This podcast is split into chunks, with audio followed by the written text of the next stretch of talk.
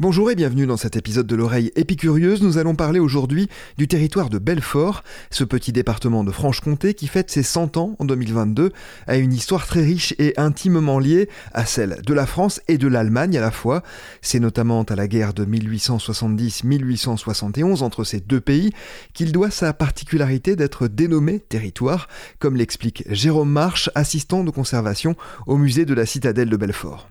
La notion de territoire est liée euh, au siège de 1870-71, la fin de, cette guerre franco-allemande euh, qui, prend une tournure un peu particulière euh, ici à Belfort, puisque Belfort sera une des deux places fortes qui va résister au-delà de la reddition nationale. Et ça devient un enjeu politique en fait à la fin de cette guerre entre eh bien Bismarck et le président de la République, donc Adolphe Thiers. Ça devient un enjeu politique, comme je le disais, enfin politique stratégique, pour le gouvernement français et de la même façon pour le gouvernement allemand. Les Allemands donc euh, voient aussi euh, en Belfort donc une ville de garnison, une place forte euh, directement en prise avec le territoire français. Et de la même façon, bien le territoire français ne souhaite pas non plus céder cette place de guerre qui à la fois assez illustrée pendant le siège, mais il y a aussi des, des enjeux qui sont qui sont nature territoriaux et économiques puisque cette ville est située euh, bien à proximité d'un bassin industriel naissant, qui est celui du pays de Montbéliard et pays d'Héricourt, avec donc euh, bien entendu des infrastructures et euh, une économie qui est qui qui pourrait donc être on va dire sous tension à cause de la proximité de l'Allemagne et de cette nouvelle frontière qui est qui va être discutée dès la fin de de la guerre.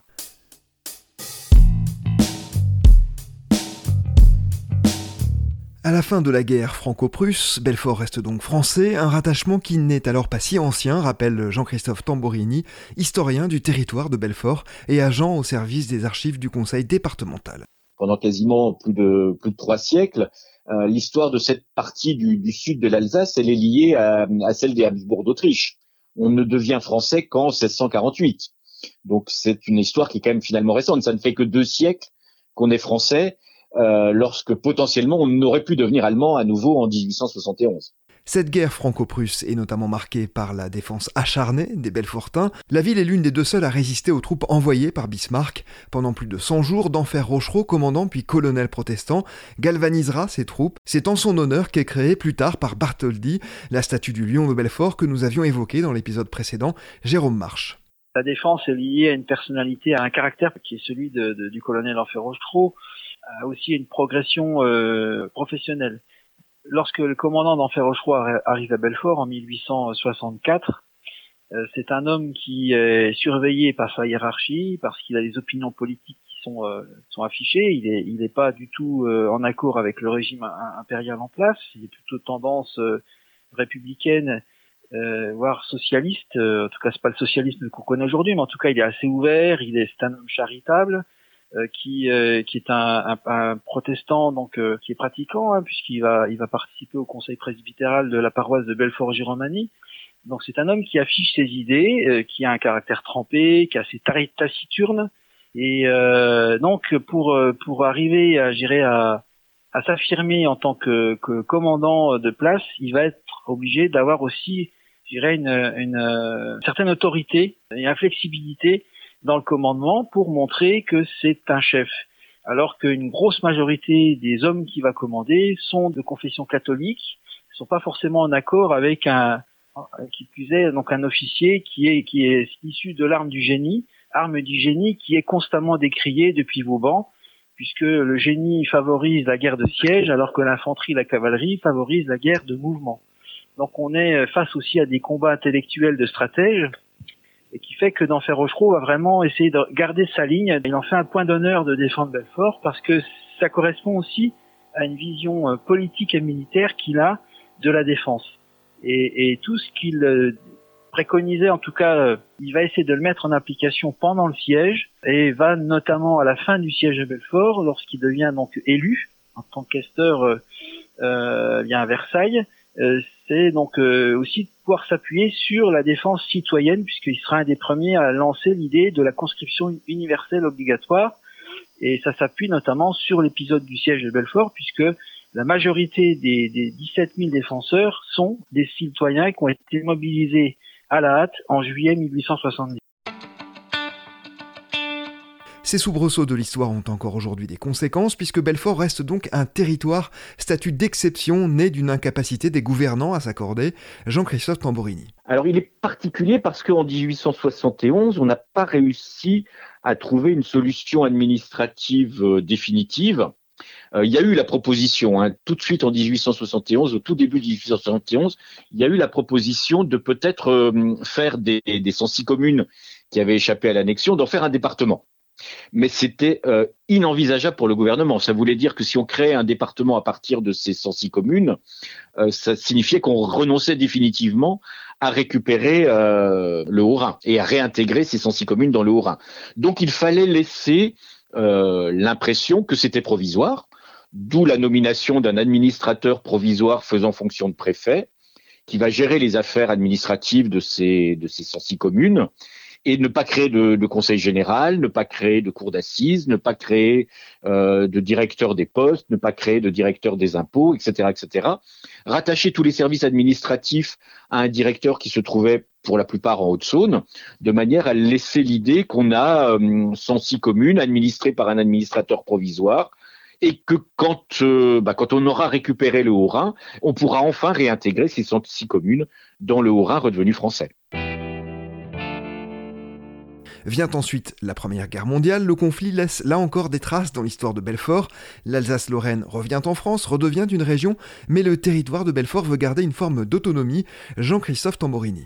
Dès le 23 novembre 1918, il y a un conseil municipal extraordinaire ici à Belfort où le conseil municipal propose euh, d'envoyer une pétition au ministre de l'Intérieur pour lui expliquer comment on doit administrer l'Alsace, puisque se pose la question de ce qu'on va faire de l'Alsace reconquise.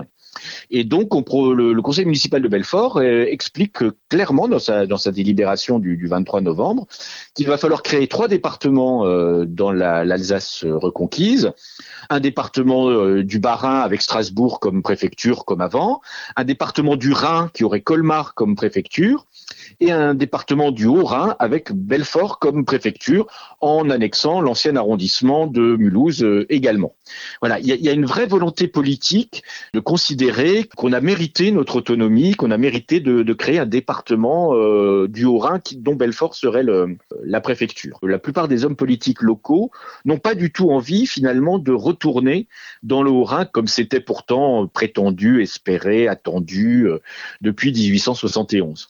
Et puis il y a d'autres facteurs qui vont compliquer la, la situation. C'est en octobre 1919 euh, une loi qui passe au Parlement français et qui explique que euh, on ne va pas pouvoir euh, redéployer les lois françaises dans les anciens territoires allemands immédiatement, qu'on va donc appliquer, continuer à appliquer les lois allemandes jusqu'à jusqu'à ce que la situation soit favorable pour remettre en équilibre les deux territoires et que on puisse appliquer les lois françaises en Alsace-Moselle.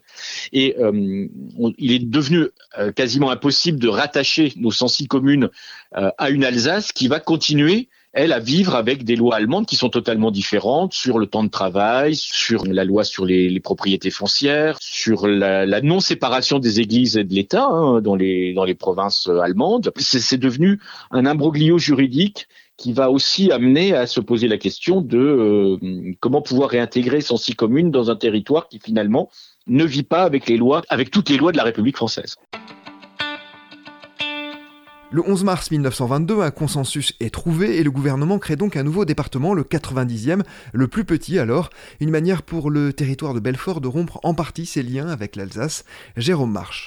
Les mentalités ont évolué, il y a eu un tel brassage de population au sein même de Belfort que les Alsaciens ne sont plus forcément euh, majoritaires, j'irais, euh, dans la ville. Et ce qui fait que les gens se sont résignés aussi sur un fonctionnement autonome. Et on retrouve notamment dans, le bulletin de la Société d'histoire locale, donc la Société d'émulation de Belfort, un article assez étonnant euh, qui a été publié en 1919 sur justement les, les principaux sites touristiques patrimoniaux à voir dans ce territoire. Ils en relèvent sept notamment la grotte de Cravanche, qui marque euh, un enracinement assez fort euh, euh, qu'on qu va s'efforcer d'évoquer dans l'exposition qui va être dédiée à ce centenaire. Et, donc on voit bien qu'il y, a une espèce de, nombrilisme terrifortin qui, qui est en train de naître et qui se détache progressivement de l'Alsace avec quand même une volonté pour certaines, certains Belfortins, en tout cas, de maintenir comme une tradition alsacienne euh, qu'on va retrouver notamment en 1924 à travers la dénomination de rue dans Belfort pour faire écho eh à des villes qui, qui étaient donc bien proches de Belfort et qui le resteront aussi bien dans le cœur que, que j'irais dans, dans l'administration et dans les échanges commerciaux. Donc on, on, on, commence déjà, en tout cas, à quitter, à quitter l'Alsace euh, dès 1919 sans forcément que l'administration française prononce véritablement la création du département. Rattaché aujourd'hui à la Franche-Comté, le territoire de Belfort n'en oublie cependant pas l'Alsace et continue de cultiver ses particularismes.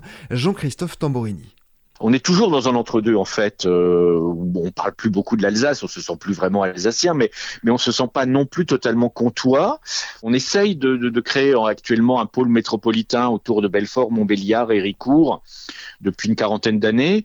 Ça fonctionne difficilement politiquement, ça fonctionne difficilement économiquement, ça fonctionne religieusement parce que euh, en 1978-79 l'archevêque de Besançon s'est posé la question de la spécificité de notre zone, là, dans l'est de son diocèse, en se disant, mais les, catholiques qui vivent là sont pas les catholiques que j'ai dans, mon, dans le reste de mon diocèse, ils sont particuliers, ils sont ouvriers, ils sont, euh, voilà, ils ont une spécificité. Et donc, il, en, il, en est venu à demander à Rome la création d'un diocèse spécifique euh, Belfort-Montbéliard, hein, qui regroupe aujourd'hui euh, les catholiques du, de, de, la région de Belfort, la région de Ricourt, la région de Montbéliard pour avoir un diocèse particulier qui reflèterait une histoire particulière, une, sociologie particulière. Hein, euh. Il y a quand même quelque chose d'un peu particulier encore dans, la région qui fait qu'on n'est ni comtois ni alsacien. C'est la fin de cet épisode de l'oreille épicurieuse. Merci à Jérôme Marche, assistant de conservation au musée de la Citadelle de Belfort, et à Jean-Christophe Tamborini, historien du territoire de Belfort et agent au service des archives du conseil départemental.